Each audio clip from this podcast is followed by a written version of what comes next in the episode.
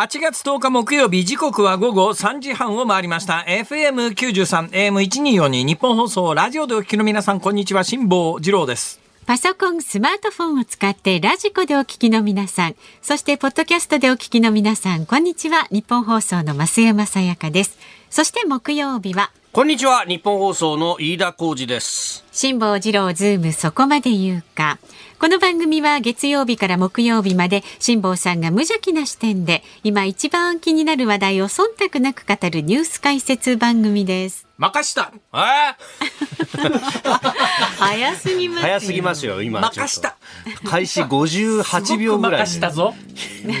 そう、辛坊さんがね。任した電気。いや、また、任した電気じゃないです。あれ？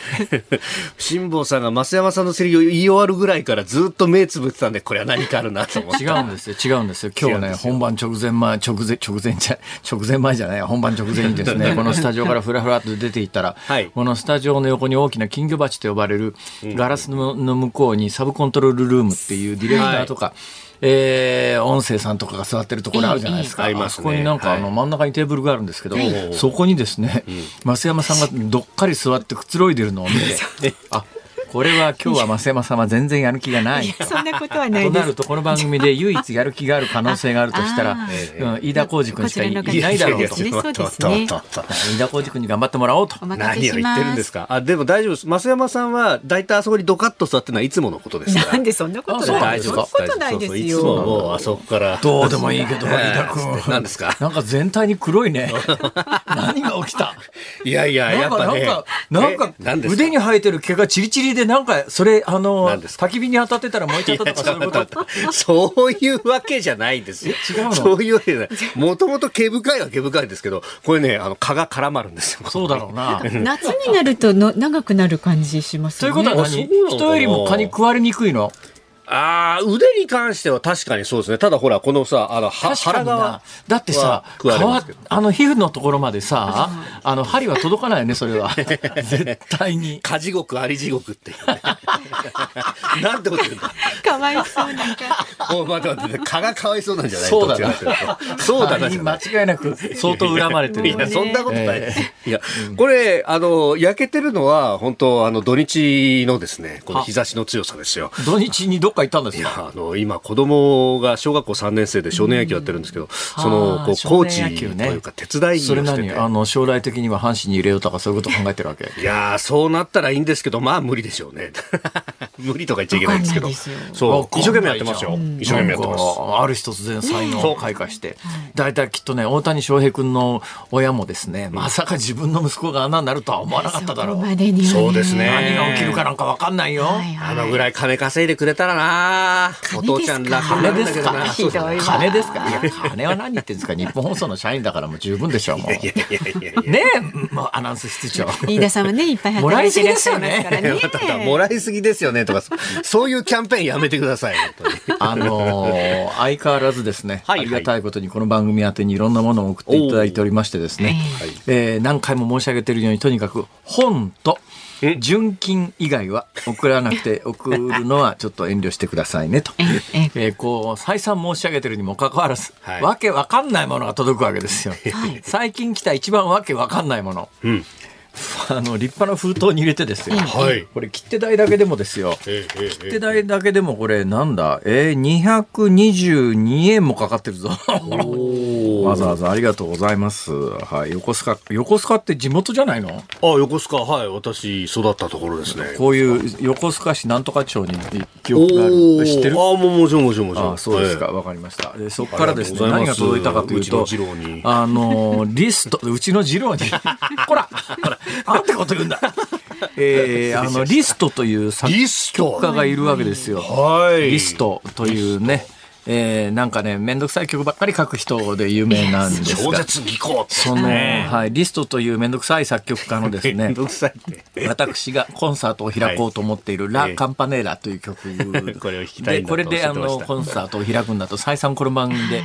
皆さんにお伝えしておりますよね。えー、どんな曲かイメージの湧かない方はですね、はい、えー、あのインターネットで今もうスマホで簡単にあのラ・カンパネーラリストというふうに入れていただくといろんな人の、そうですね、えー、あの演奏奏シーンが出てきます。私お気に入りはですね、あの、盲目のピアニストの辻井さんって方がいらっしゃいます。あの方がこのリストのラ・カンパネーラを弾いてらっしゃるんですけど、すげえっすよ、やっぱり。すげえっていう、え改めてすげえとこう思いながらですね、いつかはラ・カンパネーラだと思いながら今ピアノを習っているわけでございますが、えー、そしたらですね楽譜を送ってくださってですね全部で何ページあるんだ？十何ページある長い曲だねやっぱり。それであこれがランパネラカンパネーラの楽譜なのかと思ってパッとこう見たらですねなんかあの井桁マークはいっぱい並んでるんですけど井桁マーク、はい、これはハッシュタグじゃないらしいですね。ハッシュタグじゃないですよ。シャープとか言うらしいです、はい、はシャープとハッシュタグの違い分かりますか？え右上がりが左上がりかみたいなところですか？あああのですね。ハッシュタグは横棒が、あの、水平で平行だと思いますよ、多分。ああ、そうか、そうか、そうか。シャープは、あの、横棒が右上がりになっていて、縦棒が垂直なんですよ。だけど、ハッシュタグは横棒が、えー、水平で、縦棒が歪んでるんだと思います。斜めです。歪んでる、歪んでる。斜めになってるね。ハッシュタグと、だから、ハッシュタグ、え、シャープ、横、両方歪んでる？いや、それは画像が悪くねえか？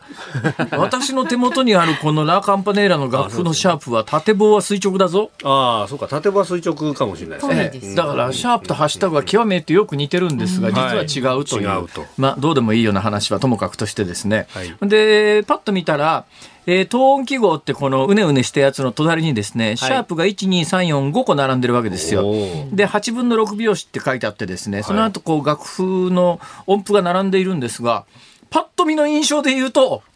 簡単じゃん。えー、えー、それだって簡単じゃん。16部どころか32分音符とかがガガガガガと並んで1段目見てるとですね、ええ、なんかあの8分音符が3つ並んで次上ああの右手で3つ上がって左手で3つ叩いて右手で3つ叩いていや簡単じゃんこれと思って2段目に目を移すとですねあ、はい、のまああの左手はなんか1小節のうちに1つか2つ和音を、うん、弾けばいい感じで右手が確かにねちょっと離れてるっちゃ離れてますね。これ8分音符がだーっと並んでますけれども、パッと見一番離れてるところは、あ、えー、一瞬で8分音符で2オクターブ飛ぶわ。手が届かない。絶対届かないわ、そんなもん2オクターブなんか。えー、まあ、普通の男、日本人男性だと1オクターブぐらいが限界かもしれないですね。えー、でもまあ、あの、1オクターブプラス2音ぐらいの楽譜はそこそこあるんですが、これは2オクターブ飛びますからね。これはあの、一瞬で指こう動かさないと、それももう狙いを定めていかないと、そうしてみると、はい盲目でありながら、その正確に、ね、あの、き、き、鍵盤を唱える辻井さんって、とてつもない練習量なんだと思いますよ。うん、それ単なる天天才は天才なんでしょうけど、うん、単なる天才で弾けるようなもんじゃないはずですから、うん、天才プラスものすごい努力があって、ということで、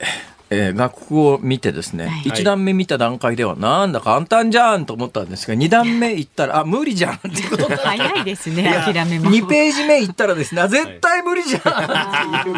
えということで結論が出ました、はい、狙う曲をやめました。早はいもうもうこれは無理です、せっかく楽譜を送ってもらったのに。そうだな。次はそうですね。うん。ショパン。ショパン。華麗なる大演舞曲これの方がだいぶ簡単かもしれないですね。ラ・カンパネラに比べりゃ。じゃそれを挟んでまたラ・カンパネラに。そうですね。それで私のコンサートの演目はもう大体決まってましてですね。うんえー、まずハッピーバースデートゥーユーから始まって。やっぱりね、そこはね、最初そこは最初の曲ですから。うん、ハッピーバースデートゥーユーから始まってですね。はい。えー、ハッピーバースデーというで締めくくるという。いいじゃないですか。そうですね。二、曲。二曲。アンコールも、アンコールもこれ。えー、いうことで、本当に、あの、お願いですから、あの、はい、私のところにわけわかんないもん送るのやめてください。本当にお気持ちだけでね、応援してくださる気持ちだけで。あの、楽譜は見ましたので、えー、ありがとうございます。今日からですね、不要味という作業に入りたいと思います。はい。えー、音符を見ながら頭の中で鍵盤の位置をこう確認しながらですね、はい、右手はここで左手はここでっていう。でもシャープが5つもあると無理だわこれ 難しい難しい。難しい難しい先言ってください。はい、はい、じゃあ株と為替に、えー、東京株式市場日経平均株価反発でした。昨日と比べて269円32銭高い3万2473円65銭で取引を終えました、えー、外国為替相場で1ドル144円台とおよそ1ヶ月ぶりの円安水準となったほか、えー、中国政府が日本行きの団体旅行を解禁するとの報道を受けて自動車やインバウンド関連の銘柄が買われたということです。でその為替ですが1ドル144円ちょうど付近での取引。昨日のこの時間と比べますと90銭ほど円安となっております。さあ、ズーム144円か。はい、そう。お盆で海外に行く人頭痛いでしょうけども、どうなんだろう？あの、中国の皆さんのインバウンドが始まると、日本で消費するためには、円を買わん、元を売って円を買うわけですよ。うん、そうです、ね、そうすると、どうなのかしら？為替が動くほど円を買うのかしら。だから中国の皆さんがドーンとやってきて円を両替するために、まあ、元を両替するために円を買えば、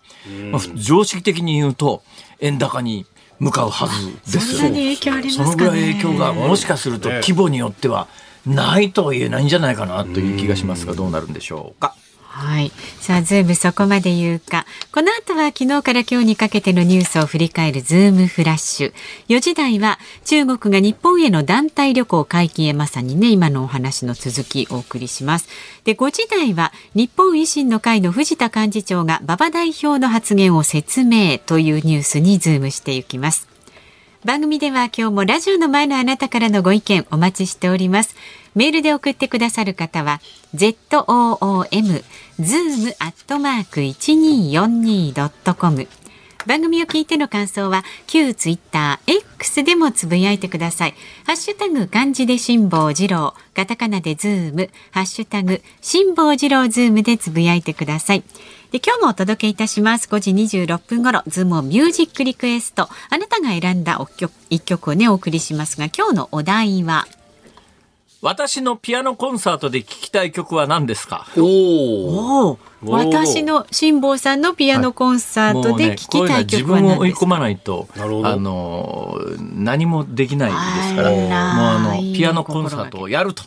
決めて。決めて、はい。今すでにですね、ツイッターじゃなくて X か、あのオープニングトークを受けて、しゅんさん、子犬のワルツは？という。ああ、子犬のワルツですか。まあ、比較的、あの、簡単そうな気がしますよね。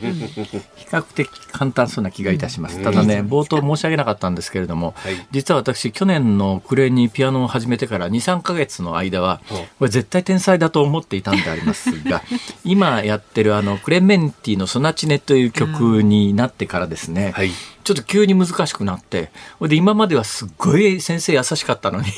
昨日、久しぶりにピアノ教室行ったらですね、えー、先生が怖いんですよ。先生もね、考えて先生もなんかね、どうも私がこの曲でつまずいてるもんだから、うん、なんかだんだん切れてきてですね。だんだん切れてきて。今まではいいですよ、うまいですね、とか言って、最近ですね、うん、ちょっと、じゃじゃじゃじゃじゃ先にこう左手先に構えとくのかなんか。いやいや。ああええー、みたいな。なんかねもうあのできないっていうことがこのぐらいストレスかということがよくわかります私。私ね今教育者だったらすごくいい教育者になれると思いますよ、できないということがどういうことかが身をもって分かってますからね。できないことの苦しさとかね辛さみたいなことがね、まあでも このねお年になられていい経験してますね辛坊さんねそうですね、えー、もあえてそんなところで飛び込む必要はないんですけどね。いやいやいや。それでもねあできないってよくわかります。できないことが。はい。経験ですよこれは、えー、はいえっ、ー、とじゃあ辛坊さんに発表会に弾いてほしい曲ですね。エールも含めてお願いします。はい選曲の理由も書いてお願いしますそしてここでプレゼントキャンペーンのお知らせです。今週ニッポン放送では旧ツイッター X でのプレゼントキャンペーンを行っています。辛坊治郎ズームそこまで言うかの番組公式アカウントをフォローしてキャンペーンツイートをリツイートしてくださった方の中から抽選で10人の方に Amazon ギフト3000円分をプレゼントします。で締め切りは8月13日今度の日曜日23時59分までということになっております。詳しいことは辛坊治郎ズームそこまで言うかの旧ツイッター X の公式アカウントご覧になってください。さあ、ズームそこまで言うか、この後は最新のニュースにズームしていきます。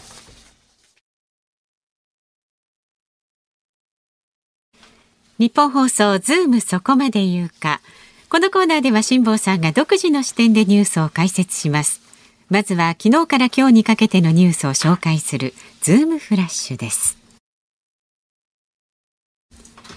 気象庁によりますと台風7号は今後発達しながら北西へ進みあさって12日土曜日にかけて暴風域を伴ったまま小笠原諸島に接近する見込みです。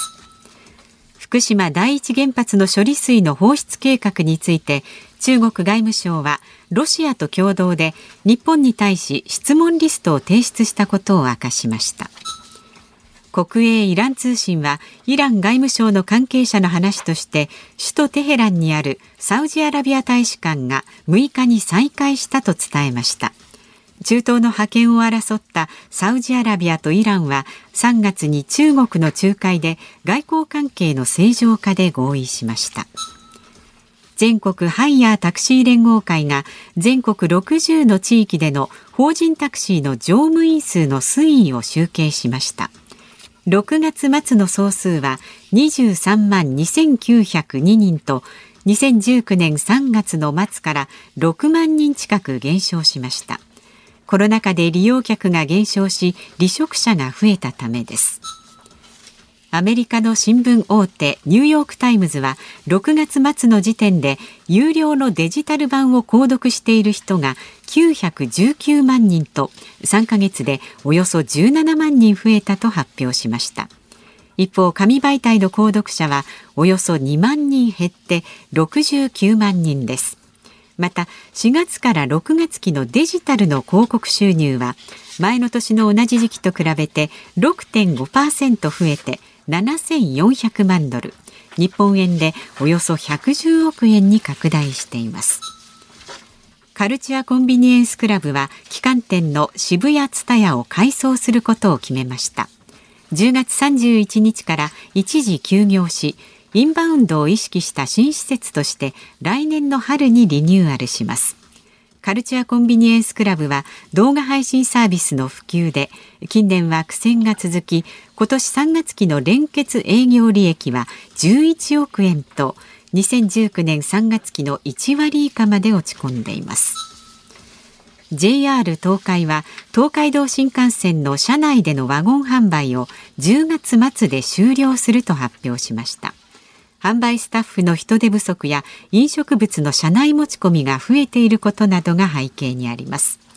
11月からはグリーン車の乗客向けに座席の QR コードを読み取って飲食物を注文したり乗務員を呼び出したりできるサービスを始めますはい、えー、JR 東海の車内東海道新幹線車内のでのワゴン販売を、はいえー、10月末、10月末ということはまだあと2か月ぐらいある、まあそうですね。はい。2か月今日あるということですが、えー、残念です。残念私あのワゴン販売でですねアイスクリームとコーヒーを買うの、えー、アイスクリームがとにかくねカッチンコッチンで硬いんですよこれそうなんですよね、ね、新幹線全然知らずに最初に買った時にはですねなんでこんなに硬いんだと。でもなんかスプーンは折れるしですね最後はもうなんかあのこう周りの髪を剥いてですね口の中に放り込む と「え冷たい冷たい!」もう亀がしないぐらい硬かったあれは硬かったね。で最近はだいぶ慣れてきまして、うん、えー、一定時間を置いて、はい、食べ頃になって、外のこの側っていうんですか、はい、ケースをこう指でこう押してみてですね、えー、えー、このよい感じで耳たぶぐらいにへこむようになってきてから、食べると大変美味しくいただけるんで、でまだかな、まだかなと思いながら、これ待ってる時間も楽しみになったりなんかするわけですが、はい、あの体験ももうなくなっちゃうってことですか？なんかね、あの、結構ファンが多いんで、その新幹線すごく硬いアイスの自動販売機を増やす新幹線すごく硬いアイスっていうの？通称ですね。全部カタカナで表記されたりするんです。そうですか。あれの自動販売機をちょっとあの駅に増やそうみたいな計画もある自販機じゃそこまで硬くならないんじゃないかそこなんですよ、問題はね。やっぱドライアイスとかをこう駆使してあの硬さを硬いからな、あれは。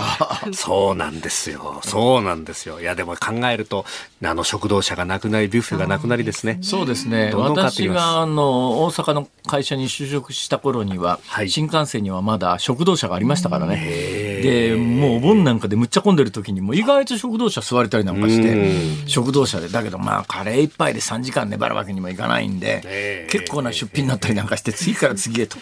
ワインでも頼むかみたいな。そうですね。あんまり座ってるとね、あの、入り口のところで待ってる人も、なんか、こう、とっととこいつ出ろよって顔で見見るわけですよ。これそういう目線とのせめぎ合いを、こうね、楽しみながら。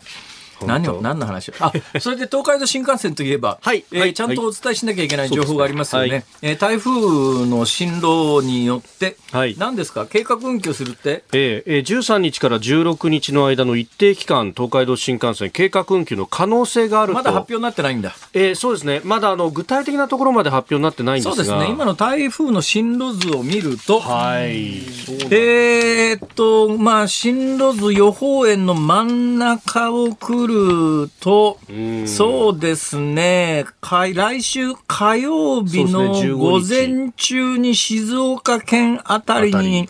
上陸するかなっていうコース、ただしそれはまあ予報円の真ん中なんで、予報円の一番東を通ると、千葉県の銚子の方行っちゃいます。西の方を通ると、それこそ関西通り越して四国の方まで行く可能性もありますから、何とも言えないですが、今のところで言うと、今の予報円の中心は、えー、東海地方に上陸する可能性が一番高くて、その可能性でいうと15日、来週火曜日の午前中と。はい。はい。だからそのぐらいの、もうちょっとだから、えー、台風がいつ来るか、どのくらいの規模かということが分かった段階で、うん計画運休の可能性もあると。そうですね。いう状況ですね。もうすでにあの振り替え等々に関してはあ8月7日の切符から18日の切符までは手数料いただかずに変更払い戻しができると、うん、ただね、まはい、最近あの結構計画運休やりますよ、ね、というのは昔計画運休なんかなかったんですね。天候が荒れてきた段階で、はい、えー、電車止めます。だけどそうなるといろいろ都合がつかないんだので、あらかじめ止めると分かる、分かってるんだったら止めといあの、発表してちゃんと止めてよっていうような、うん、まあ、世論の、はい、あの、うん、まあ、あの、歓迎というかですね、えー、計画運休というのは試しにやってみたら、意外と世論が反発しなかったっていうか、はい、受け受けが良かったので、はい、結構頻繁にやるようになった。んですが、あれもね、ちょっと最近ね、計画運休を発表した後で、はい、まあ、簡単に言うとドピーカーになって全然来てねえじゃんって、これ電車、バス止める必要があるのかと、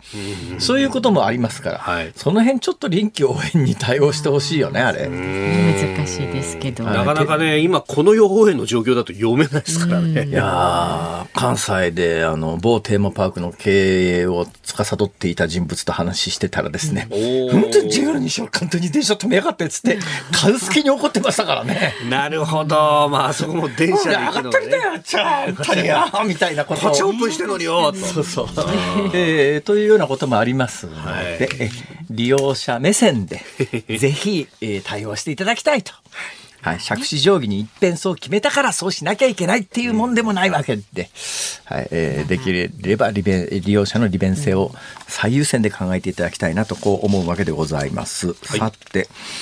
今日はあのこのカルチャーコンビニエンスクラブの話とその直前のニューヨーク・タイムズの話は実は底流がくっついてましてね、えー、世の中デジタル化で紙の新聞売れなくなっちゃってるとか、はい、それからまあビデオでもレンタルビデオ今借りる人なんかどんどん減っちゃってみたいなところで実は底流同じニュースです。ズームフラッシュでした。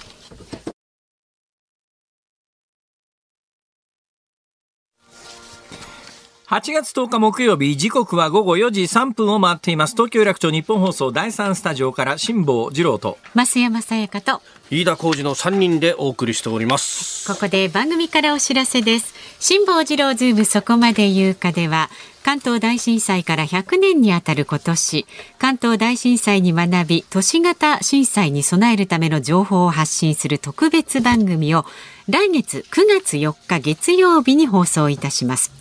そこで番組では防災士の資格を取得した日本放送のアナウンサーがあなたのご自宅に伺ってご家庭の地震対策をチェックいたします。で、その様子を収録して9月4日のズームの特別番組の中で放送する予定になっております。日本放送のね、アナウンサーが直接あなたのご自宅にね、出向いてちょっとチェックをさせていただきます。はいでお伺いするご自宅は2件ぐらいをね想定しておりますで事前の収録になりますので日程などをご相談させていただきますがぜひチェックしてほしいというねリスナーの方は住所お名前電話番号で住んでいるところがマンションなのか木造一戸建てなどかなどご自宅の種類で、まあ、防災についての悩み事なんかもねありましたら書いていただきまして Zoom のメールまでご応募ください。宛先は zoom zoom アットマーク一二四二ドットコムです。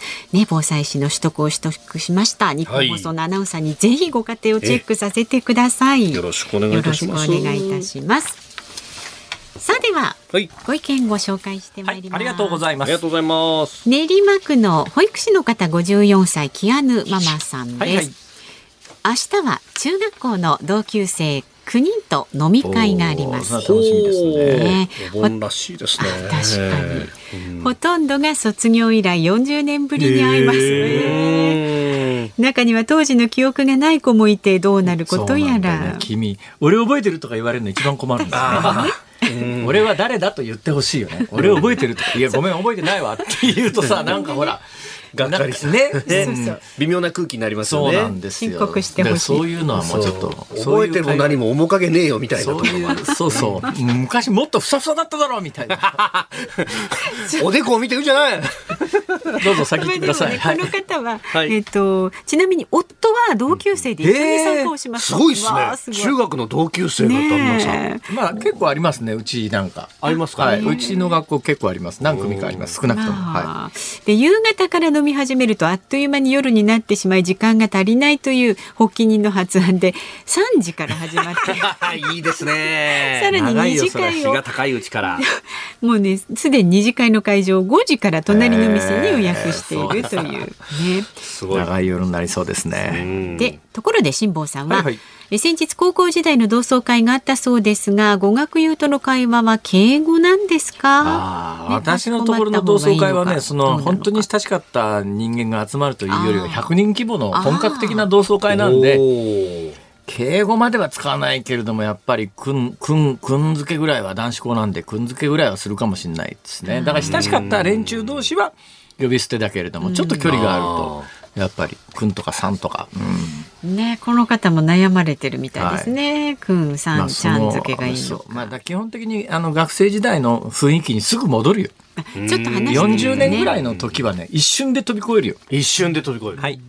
確かに。ということでございます、はい、もう一個いけるかな？東京都の夏民さん32歳女性の方、はい、先日マイナ保険証に関する岸田総理大臣の会見をラジオで拝聴していた際声のみなのもあってもう飯田さんのモノマネにしか思えなくなって一人でニヤニヤしていました。そうだよね、はい、もうなんか最近本物との区別がつかなくなりつつあるよね。そうなんですよね。大したもんだな。大したもんだ。ありがとうございます責任取ってくださいいやいやいやいや大変遺憾なことでありますが私の預かりするところではございません。総理はそんなことは言わないでしょうけどね。偽物ですよ。岸田さん、あのーはい、岸田さん、支持率が落ちてるのは飯田君のせいだと思いますよ。さまざまな要因があるところでありますが、まあ、個別の事象に対してお答えするのは適切ではないというふうに考えておりますが、いずれにせよ、国民の皆さんのご理解を。官邸の皆さん、そろそろ止めた方がいいですよ。支持率の低下は収拾がつかなくなりますよ、このままいくと。俺のせいじゃない。まあまああのさほどの悪気はないんでね飯田さんに、ね、悪気はないけれども結果は伴ってますよ。いやいやいや私はどちらかというとねあのせっかくネタができたんだから長続きしてほしいって、ね、そうかそうか長全くですね。それは言えますね。せっかくここまであの完成度の高いのはなかなか過去になかったですから。はい。ありがとうございます。はい。番組ではラジオ山口代表も結構い、い、いけてきてるんですけども、どうもしかし、はい、公明党も山口代表そこそこ長いよね。まあ、長く務めておりますが、だからといって、えー、だから今度、今度の衆議院選挙で、はい、今の幹事長かなんかの方が、はい、えー、結構大阪で、維新が太鼓判立てるというようなきな臭いことになってきてるんで、そこを勝ち上がってきたら、はい、次代表の目が出てくるんじゃないのかなどと言われております。まあ、石井幹事長はあ埼玉の14区からそうそうそうそう大阪じゃない埼玉14区。それそれ。なっておりますが、はいはい、まあ石井さんも非常に頑張っていらっしゃいますので、まあ、公明党もさまざまな才能にあふれた方々がいらっしゃいますので、まさに適材適所と。そうなんですよ。だからね、あのね、えー、結構ね、割とパターンが決まってるのは、本当にきな臭いところに行くと、似なくなっちゃうんですよ。そりゃね。だから本当にきな臭い話をすると本人もですね、はい、まず言っていいことと悪いことの区別が頭の中でこう 高速回転するわけですね。で、なおかつ同時に見なきゃいけないっていうプレッシャー。で、本当に無意味なことを喋ってる時は山口代表にしろ、岸田総理にせよ、相当近いところ行ってるんだけど、それにプラス何か意味のあることを言っちゃいけないっていうようなプレッシャーがかかると、途端に似なくなっちゃうんだ。不思議だね、これが。辛坊さん、まさにことほどさように二兎追うものは一兎も得ずというところだと思います。はい、あの偽物ですんでね、はい、誤解なきを一応お伝えしておきます。はい、えー、ご意見はズームアットマーク一二四二ドットコム。X で参加される方は ハッシュタグ辛坊治郎ズームでつぶやいてください。維新と共産党。さあ、えー、この後は中国が日本への団体旅行解禁へというニュースにズームします。辛坊さんが独自の視点でニュースを解説するズームオン。この時間解説するニュースはこちらです。中国が日本への団体旅行を解禁へ。中国政府は昨日日本政府に対して日本行きの団体旅行を今日8月10日にも解禁する方針を伝えてきました。中国政府は今年2月新型コロナウイルスの流行に伴って制限していた海外への団体旅行を解禁しましたが日本は含まれておりませんでした。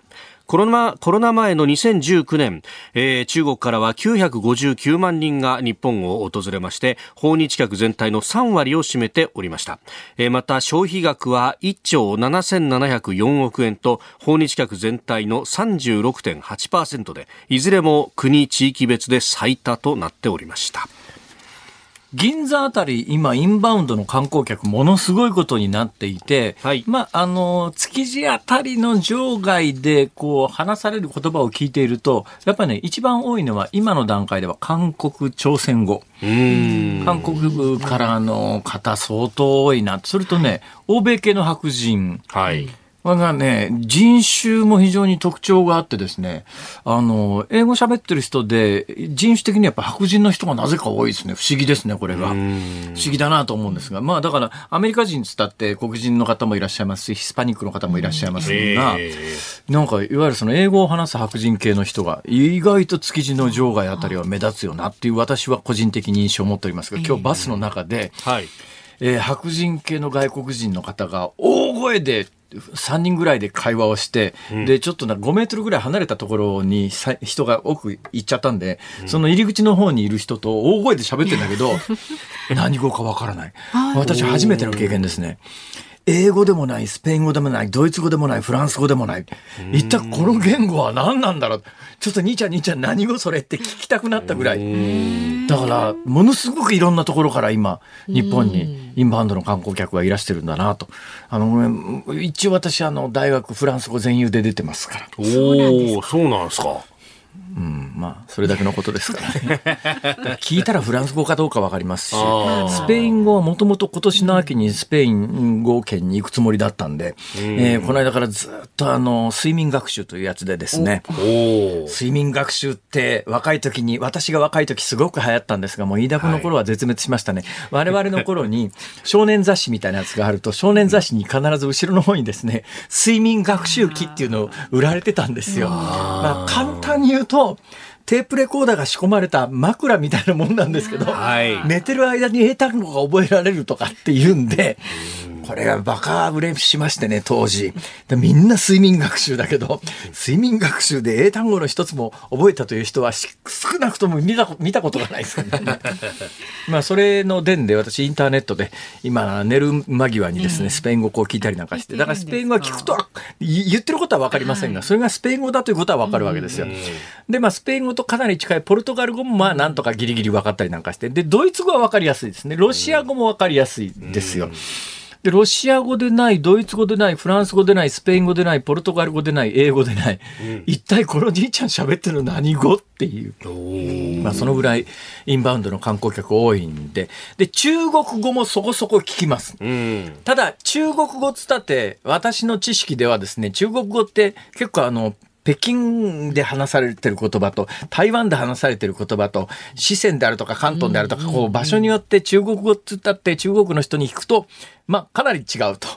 かなり違う。だけど日本人からすりゃ、なんかわかるわけですよ。で、まあ、あの、同じ中国語と同じように、中国語の発音って、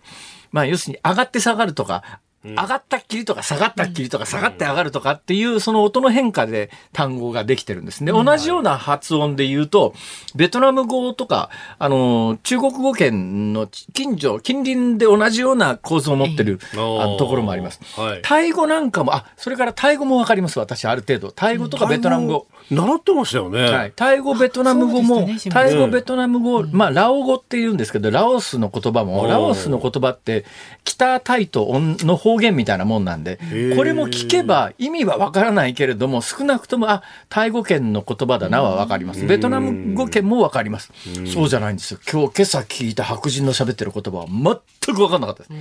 見当もつかなかったです。一体何語だろう、これ、この言葉って。まあ、その話はともかくとして、中国語も、どこの中国語かわからないけど、中、それが中国語であるということは、かろうじてわかるわけですよ。えー、で、いや、中国語を話してる人も結構多いよねっていう印象をお持ちの方いらっしゃると思いますが、今、日本のインバウンドの観光客で中国語を話してる人の大半は台湾からの方々です。で、中国本土からのお客さんも、うん、今のニュースで言うと、中国、本土から中国から団体旅行を解禁しましたっていうニュースなんで、あ、やっと中国本土からの観光客が来るのかと思われた方多いと思いますが、もうすでにかなりの人数は、中国から入ってるんですね。はい、それどういうことかというと、あの、今、中国政府が解禁してなかったのは、業者が扱うパッケージツアーみたいなものを扱ってなかったんで、個人で、はい、だけどこれ個人でビザ申請ができる人って、かなりの中国でも高額所得の人なんです。だから、えー、微妙なことを言いますけれども、中国本土から今までこの何ヶ月間中国がパッケージツアーを解禁する前に来てた皆さんというのは所得水準の高い方々が中心なんです。ね。えー、それでいうとね手元に統計があってですね、はいえー、2023年4月から6月の訪日客1人当たりの旅行支出は、えー、20万5千円で、うん、えー、だいぶ2019年比32%伸びたと。中でも中国人は、33万8000円で、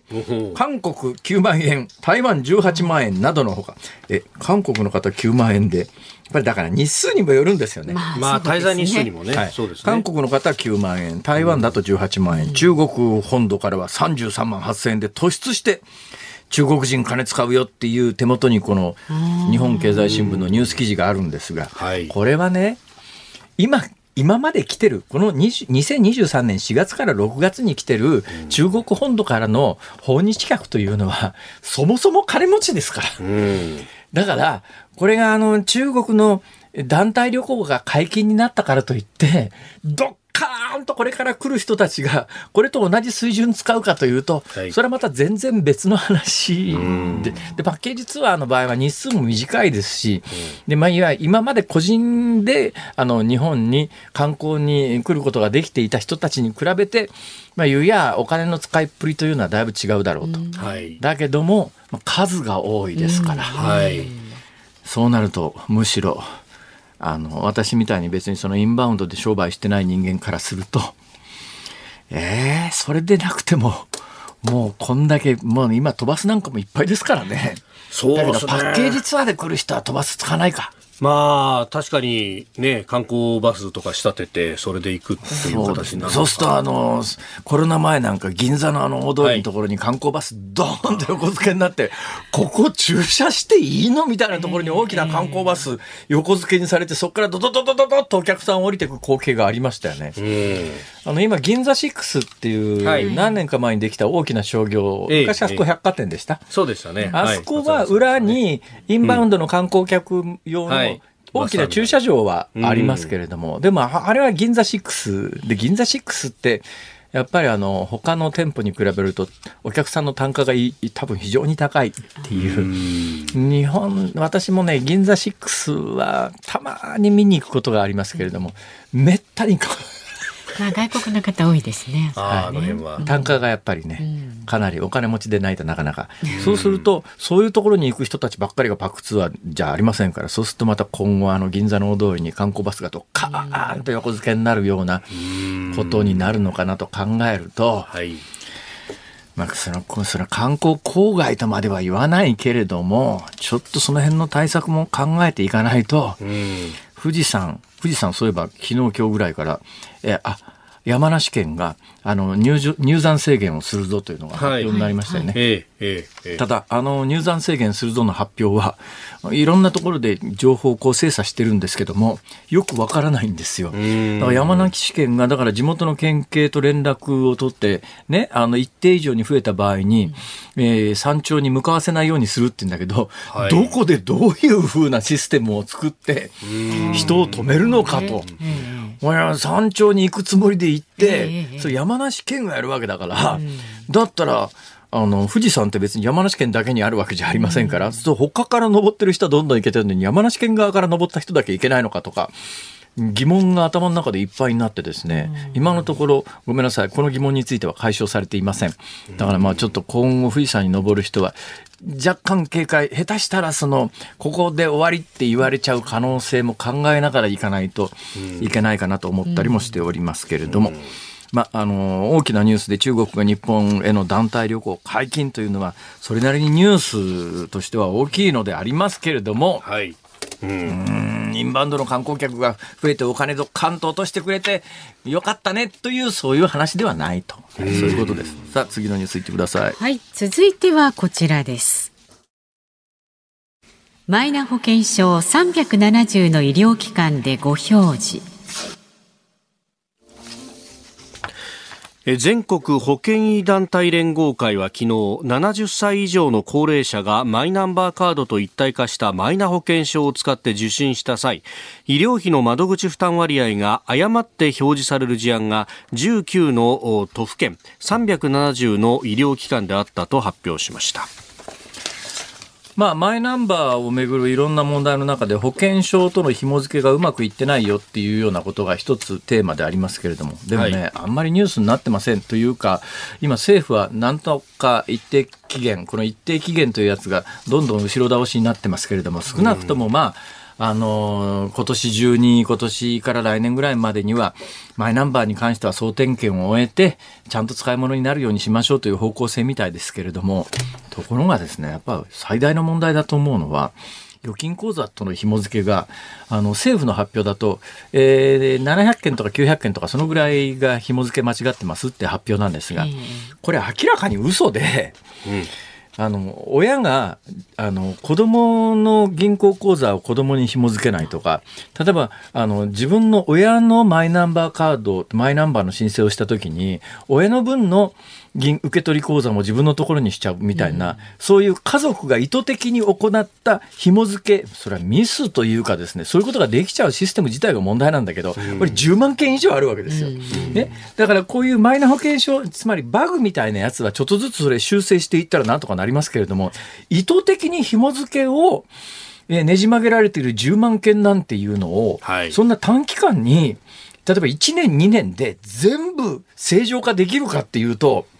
無理だと思う。だけどそれができないと、例えばマイナンバーの使い方で言うと、いや、今後例えば公金振込の時に、うん、えー、マイナンバーを使って、だから前回の10万円の時にはいちいち紙で申請しなきゃいけない。当時、まあ、笑い話みたいなやつがあって、インターネットの申請もできましたけど、インターネットで申請したやつは役所でもう一遍役所の人が紙に直しても入力してましたっていう、はい、なんだよそれっていうようなことがないようにしますと。今後はマイナンバーの、えー、それで、えー、紐付けられてる銀行口座に振り込みますよって言うんだけど、10万件以上も家族のやつが親とか、親のやつが娘とかっていうのに紐付けられていたら使えないでしょ、これ。大混乱するでしょ。おい、俺の金、うちの嫁が持ってきやがってみたいなことに。そうなると、その10万件以上のひも紐付けミスを解消しないと、その手の役割としては使い物にならないわけで、私はね、やっぱり1億何千万人の人口を今みたいに住所、氏名、年齢で、あの、管理するのは無理だから、マイナンバーという制度の導入に関して言うと、基本は賛成なんだけれども、うんやっぱ最初のシステムの作り方として、なんか根本的なところ間違っちゃったんじゃないの？と、こう思うような延長線上で私調べていて、へえと思ったことがありましてね、最近。はい、やっぱね、私マイナンバーの本質的な役割で言うと、やっぱり日本の戸籍制度どうなんだっていうようなことも含めてね、うん考えるきっかけにすべきだと思うんですよ。現実に戸籍っていうのがあるのは、ついこの間まで日本、韓国、まあ朝鮮半島、日本、朝鮮半島、えー、中国だけだったんです。ところが今から20年前に韓国は戸籍やめちゃったんだよね。ものすごいドラスティックな改革ですよ。だけど、本来はマイナンバーと同時に戸籍ってどうなのっていうようなことも考えるタイミングなのにそんな話が一切出てこないっていう。日本のデジタル化ってとんでもない遅れに世界から見るとなっちゃってるよと。で、また政治的に問題になると総理大臣がすぐ腰砕けになって、うん、なんか先延ばし先延ばし考えると。これじゃいつまで経っても日本はね、今の状況から抜けられないよなとつくづく思います。ズームオンでした。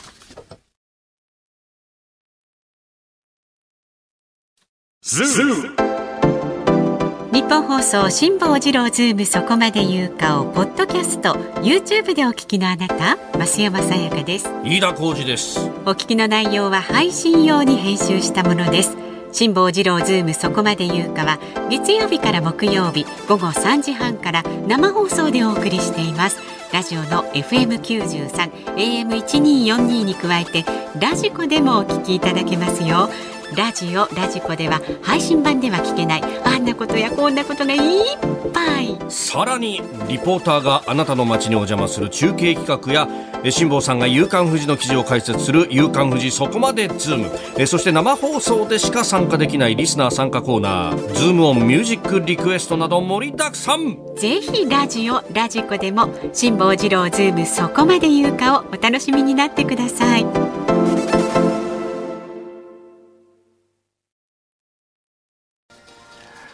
8月10日木曜日時刻は午後5時を回りました。こんにちは辛坊治郎です。こんにちは日本放送の増山さやかです。こんにちは日本放送の飯田浩二です。さあこの時間はズームオンミュージックリクエストをご紹介してまいります。ありがとうございます。はいたくさんありがとうございます。今日のお題は辛坊さんのピアノコンサートで聴きたい曲は何ですか？ということで、まあ、ちょっとなんか有意義なテーマですね今日はね。そうですか。えー、えー、リアルにちょっとねコンサートを開いていただこうと。はい、そうですね。うん。頑張ります。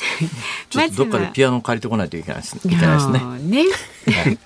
江戸川区72歳のアマゴツファートラさん。ですかね。はい。うん。リクエスト曲はバッハ G 線上のアリア。お願いします。難しい曲ですが、ね、テンポが遅くね弾いてインパクトがあるので良いと思いますと、う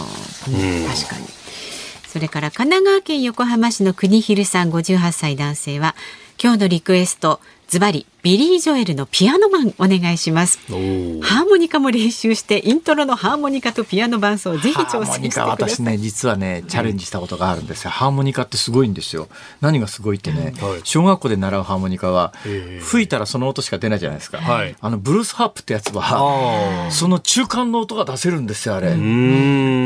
れいやあのハーモニカってすげえっていう。難しいですよね。難しいですよね。無理です早諦めが、はい。えー、北海道札幌市 TL125 歳49歳辛坊さんの流暢な英語もお聞きできるので、ビートルズ、まあ、ジョン・レノンのレッド・イッテ・ビーの弾き語りをお願いしたいです。ピアノ弾きながら歌うんですそうそうそう。いいじゃないですか。で歌詞の内容的にも太平洋横断を観光された辛坊さんなら説得力があって人生が少し楽になるような気が日本語に訳すの難しいですね。ほっとけって感じですかね。そのあるがままにほっとけ、ほっとけ。はいいいじゃないですか。弾き語りっていうねパターンもありますね、それがね。弾き語りですか、遠い目をしちゃいました、はい、足立区のシェルドンさん44歳男性。仕事をしながら拝聴していますもし年内にイベントをやられるようであれば哀悼の意も込めて坂本龍一さん戦場のメリークリスマスはいかがでしょう？ピロリロリンピロリロリロリロリロリロリンっていう曲ですねなんか違う曲聞こえます普段のやかましい辛坊さんがしっとり弾く姿も坂本龍一のなんか福島の震災の追悼のあのピアノを聞いたこと、弾いたこと聞いたことがあるんですけども。いいっすよ。戦場のメリークリスマス。はい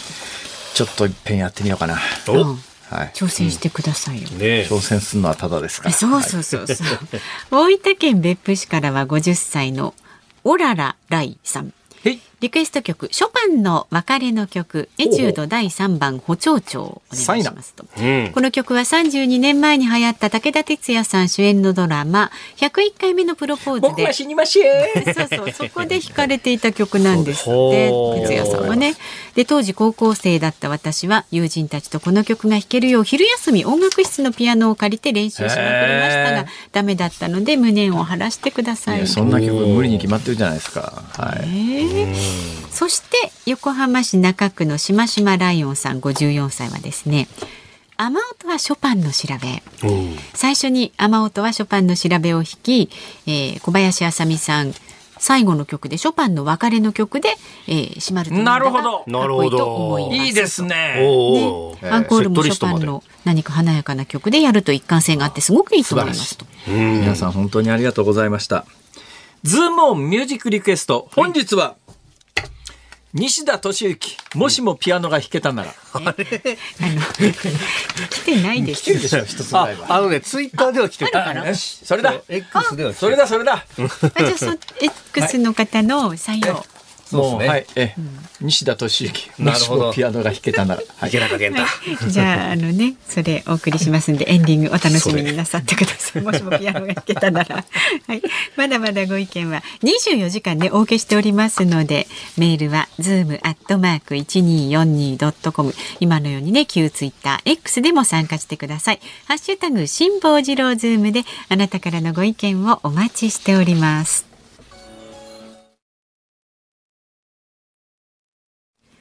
辛坊さんが独自の視点でニュースを解説するズームオン。今日最後に特集するニュースはこちらです。日本維新の会の藤田幹事長が馬場代表の発言を説明。日本維新の会の藤田幹事長は昨日の記者会見で馬場代表がラジオ番組で自民公明両党の連立政権に加わる可能性に言及したことに関し連立入りを目指して選挙をする意思は全くない。安易に連立を考えることはないと説明しました。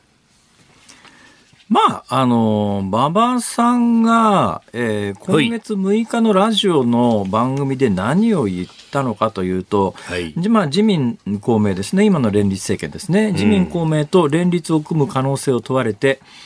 えー、文言としてはこうです。選挙を経て2党で政権を維持できない場合、交渉のやり方とかいろいろと考える余地が出てくる。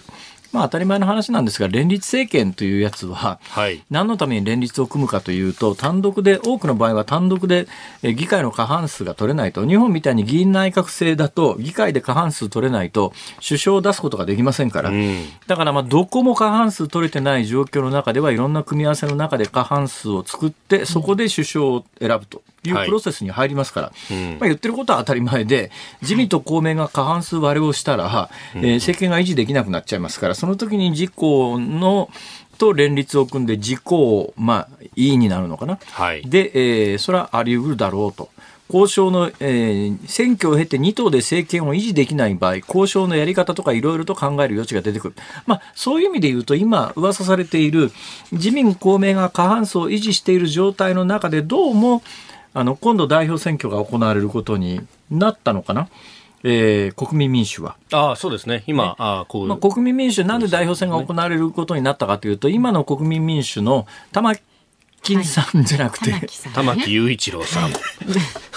そう江東のね、はい、代表について玉金とかさそういう言い方よくないだろう。ご本人いらした時も言いましたからね辛坊さんね。覚えてるかわかんないですけど。覚えてるか本人目の前にして玉金さんあいやいや。玉金にも程が。玉木さん。失礼とか玉木さんはどうも。中二かと、えー、まああの閣内に入ると連立を組むということはまああの大臣を出すという意味にも、うんまあ、必ずしもそうでもないんだけど、そういうことも十分考えられるので、えー、玉木さんは国民民主を率いて、まあ、あの、閣内、つまり大臣になることによって連立に参画するんじゃないのかという話がずっとあって、はい、えー、前原誠司さんが、いや、そうじゃない立ち位置で、自分は代表選に立候補するんだと。はい、で、その文脈の、自民公明と連立を組むという話では維新の馬場さんの発言は全然違う。自民公明があの過半数割れをしたような場合には、まあ、連立を組んで政権を作るということもあり得るよということなんで、ちょっとあのいわゆる玉木さんの国民民主の今の立ち位置とはちょっと違うかなと思うんだけど当然。えー、批判はされる状況に当然とは言わないけれども批判されてまして例えば共産党の小池さん、はい、自民党政治を変えるどころか支える政党だということを告白したと受け止めていると批判。うん。それから立憲民主の岡田幹事長、はい、えー、馬場氏は第二自民党とも言っている。そういうスタンスの党となかなか連携は難しい。ということで、えー、反発してますよということなんだけれども、うんただまあ今のところ、この文脈だと現実味が薄いなと思うのは、次の衆議院選挙で自民、公明両方合わせても過半数が維持できなくなるような大敗を喫する可能性は、そんなに高くないからね、やっぱり自民、公明。それで、まあ、一つ可能性があるのは、自民と公明が、えー、何かで大揉めに揉めて、元を分かって、自民単独だと過半数が維持できなくなった場合に、うんえー、公明は、あの、閣内から出て、自民と維新で連立を組む可能性というのも、ないでもないんだけれども、これもですね、これも今の自民党の選挙のやり方を見てると、はい、えー、分かるように東京都連だけは話がまとまらなかったけれども、もう次の選挙では、えー、東京都以外では自民と公明がお互いに推薦をし合うと、えー、公明が候補を立てるところでは自民党は候補を立てないという選挙協力もしっかり全国で出来上がっている状況の中で、やっぱ公明って日本の小選挙区289ありますが、289小選挙区のそれぞれにもちろん、えー組織員の多いところと少ないところと温度差ありますけれども、まあ平均するとおそらく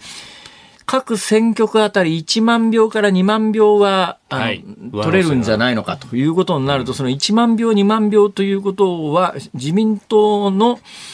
えー、議員で小選挙区で勝ち上がっていきたいと思っている人にとっては、野党の強い選挙区では、もう生命線になりますから。えー、そしたって、という状況の中で、次の衆議院選挙で、え公明党とたもとを分かって連立政権を解消するという可能性は今のところゼロに近い。ゼロに近い。で、まあ、えー、次の選挙で自民、公明が両方合わせて過半数を衆議院で割れる可能性も相当低いということになると、この大きな文脈で、じゃあ維新がえー、与党の一角になる可能性があるのかというとこの少なくとも馬場さんの発言からはまあ見て取れないよねっていうところなんだけれども、はい、当然ラジオでそういう話をすると、こうやってニュースになると。まあまあまあそうですよね。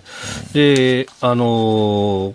ついさ先ほど配信になった G 通信の世論調査の結果というのが出てまして、はいはい、4月の4日から7日に、まあ、実施した G の調査、えー、内閣支持率26.6%。7月？あ、8月、8月。8月 ,8 月の4から7。だから直近です。直近ですね。直近の数字です。直近の数字が出ましたか。えー、時事ですか。はい。内閣支持率26.6%。低っそして、えー、自民党の政党支持率21.1%。え、両方合わせて47、はい、いわゆるその、青木の法則と言われる、はい、えー、内閣支持率と政党支持率が50%を下回ると、その政権は持たないし、はい、その状況の中で選挙はできないという、はい、あの、参議院のドンと言われた青木さんという方がいらっしゃって、その方の発言で、まあ、あの科学的根拠はないんだけれども、えーえー、それでいうと G 通信の最新の世論調査で青木の法則からいうと、はい、内閣持たない水準になりつつあるということですか？そうなんですよ。で G 通知の調査は、えー、全国18歳以上2000人を対象に個別面接方式で実施をしているあ個別面接方式はやっぱり角度はかなり高い、というふうにね、ね、言われているものなので。えー、数字っていうのは政党支持率出てますか？はい。自民が 21? はい。で、えー、次いで維新の会4.2、公明4.1、なるほどね、立憲3.3。まあ、他の世論調査に比べて全体に数字は低く出てますね、これは。まあ、それにしてもちょっと衝撃の数字ですね。総理、はい、これじゃ解散できないですね。えー、まさに、えー、国民の皆さんの理解を求めるというところ、まあ、政策を一つ一つ粛々と、まさにしっかりと、こうやっていって、えー、皆さんの支持を得たいと。こういうふうに考えております。本当選挙ありきでは便利だねこれ。選挙ありきではなく政策ありきで考えていきたいと思っております。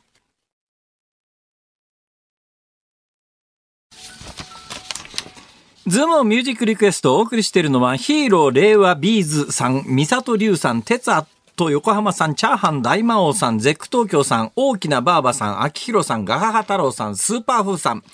え9人、9人の皆さんからのリクエストです。西田敏行、もしもピアノが弾けたなら。えー、テレビの池中玄太80キロの、はい、見てた見てた。挿入歌ですが、私ね、当時、見てたんですけども、ええずっと疑問に思ってたのは、はい、池中玄太さんという人が80キロ走る話かと思ってたら、えー、池中玄太80キロの80キロは今から思うとあれは体重か？体重でしょ。体重のはず。全くね体重というイメージは当時なくてて80キロの意味が不明だなと思って、えー、どっかで走るんかしらとか。だから私は体重で80キロというのが認識がね今この年になって自分の体重が70キロ超えてきてあ池中玄太確かに80キロぐらいだなとは思うんだけど。ピンとこなかったんピンとこなかった。そうでしたか。私当時体重50キロぐらいだったかもしれないですね。私ね今の身長で20代前半の時体重50キロちょっとしかなかったんです。だから今そこから20キロ太ってるんです。うん。あ、そうですか。結構あれですね。はい、それにしても、はい、私あの杉田薫さんがファンでね。ああ。チボ。これまた違うドラマですけど。そうですね。なんかぐっちゃになっちゃって。はい、ということでした。81年1年リリース、私生まれた年ですね。またまたまた。またまたまたまたまたまた。冗談本当に。ね冗談じゃ冗談じゃない。言ってんだよ。流されちったぞこれ。お聞きの日本放送この5時30分からは日本放送ショーアップナイター東京ドームから巨人対阪神戦。解説真中光さん。実況清水久志アナウンサーでお送りします。で明日の朝6時からの飯田浩二の OK 工事アップは？はい、えー、コメンテーター外交評論家内閣官房参与三宅邦彦さんです。まあこのね中国のいろんな動きであるとか、麻生さんのね、えー、台湾での発言であるとかいろんなことそういえば今日どっかの新聞に何か書いてらしたの読んでたら、なんかビッグモーターから、なんかいろんなところで全部について書いてらっしゃいましたね。あの産経のワールドウォッチ。ああ、はい、そんな話を多分してくださるかな。はい。はい。楽しみにしたいと思います。8月14日月曜日のこの辛坊治郎ズームそこまで言うか。ゲストは国際大学グローバルコミュニケーションセンター准教授の山口真一さんです。テーマ急拡大するツイッターデモなどについて。一之輔さんのあなたとハッピーの宣伝しなくていいお隣さんエピソードお待ちしてます。はい。ここまでのお相手は辛坊治郎と増山さやかと飯田浩二でした。でした。